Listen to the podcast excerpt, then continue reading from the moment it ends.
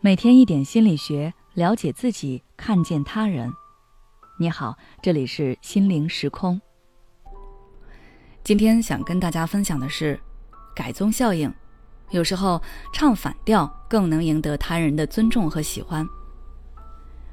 你会不会因为想要得到别人的认可，或者因为害怕得罪人，而压下自己真实的想法，不断去迎合他人？比如说，为了讨上司的喜欢。即使上司的决策你觉得有问题，但是你还是不敢反驳，装作认同的样子去附和。再比如，为了追到心仪的对象，无论对方说什么，你都满口说好。这些看似有效的做法，其实不一定能让你得到想要的结果。美国社会心理学家哈罗德·西格尔曾经做过一个著名的心理学研究，他找来了三位在学术界很有影响力的学者。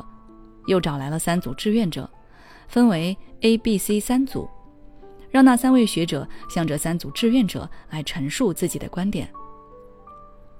哈罗德要求 A 组志愿者在倾听的过程中完全认同学者的陈述，B 组志愿者在倾听过程中则要从头到尾完全反对学者的陈述，而 C 组志愿者在倾听过程中要先反对学者的陈述。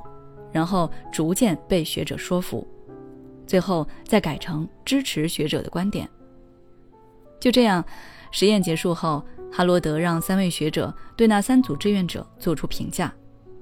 结果发现，三位学者对从头到尾一直反对的 B 组印象最差，对先反对后被学者说服的 C 组印象最好，而对于完全认同他们观点的 A 组合却没有太深刻的印象。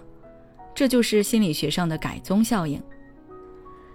改宗效应是指当一个理论对某人来说十分重要的时候，如果它能使一个原本反对这个理论的人改变原有的立场，继而和自己站在统一战线，那么比起一个从始至终都同意这个理论的人，他更倾向于喜欢和尊重那个原本的反对者，因为在你努力说服对方的过程中。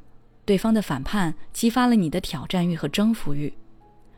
当你成功改变对方的观点后，不仅证明了自己的能力，还收获了满满的成就感。此外，还有一个原因就是，对于每个人来说，那些有自己的独立想法、做事有自己的原则，并敢于表达自己观点的人，是有他们独特的人格魅力的。如果我们能影响这样的人，让他们去改变自己的观点，从而跟自己站在同一阵线，那是让人很欣喜的。而这些都是只会附和的同意者们所不能给予的。这也是生活中那些说什么都好的好好先生为什么不被人尊重的原因，因为他们给人一种没有自己想法，甚至有一种墙头草的感觉。即便被他们认可，我们也会觉得也许对方根本就没有听懂我们在说什么，只是不懂装懂的附和。所以，今后无论我们是在工作还是在生活中，还是要敢于表达自己的观点。一段健康持久的人际关系，一定是从敢于表达自己的观点和诉求开始。如果凡事畏首畏尾，不敢发声，那么别人又谈何尊重你呢？只有你向别人展现出自己有主见、有想法的一面，对方才会认识到你是一个独立的个体，才会平等的和你交流。当然，我们在表述自己的观点时，也不要信口开河，更不要为了彰显自己的与众不同而故意和别人唱反调。这样的话，你就不是有自己独立的想法了，而是杠精。不仅不能赢得别人的尊重和喜爱，反而会让人反感。所以，大家每次在表达自己的观点前，要尽可能的深思熟虑。好了，今天的内容就到这里。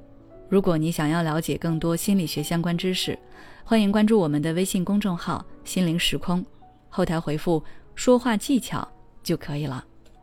每当我们感叹生活真难的时候，现实却又告诉我们，生活还能更难。工作、事业、爱人、孩子、父母亲朋，这一切的一切，就像一张大网一样，把你层层束缚其中。你经历了疲惫、辛苦。无奈，还有悲痛。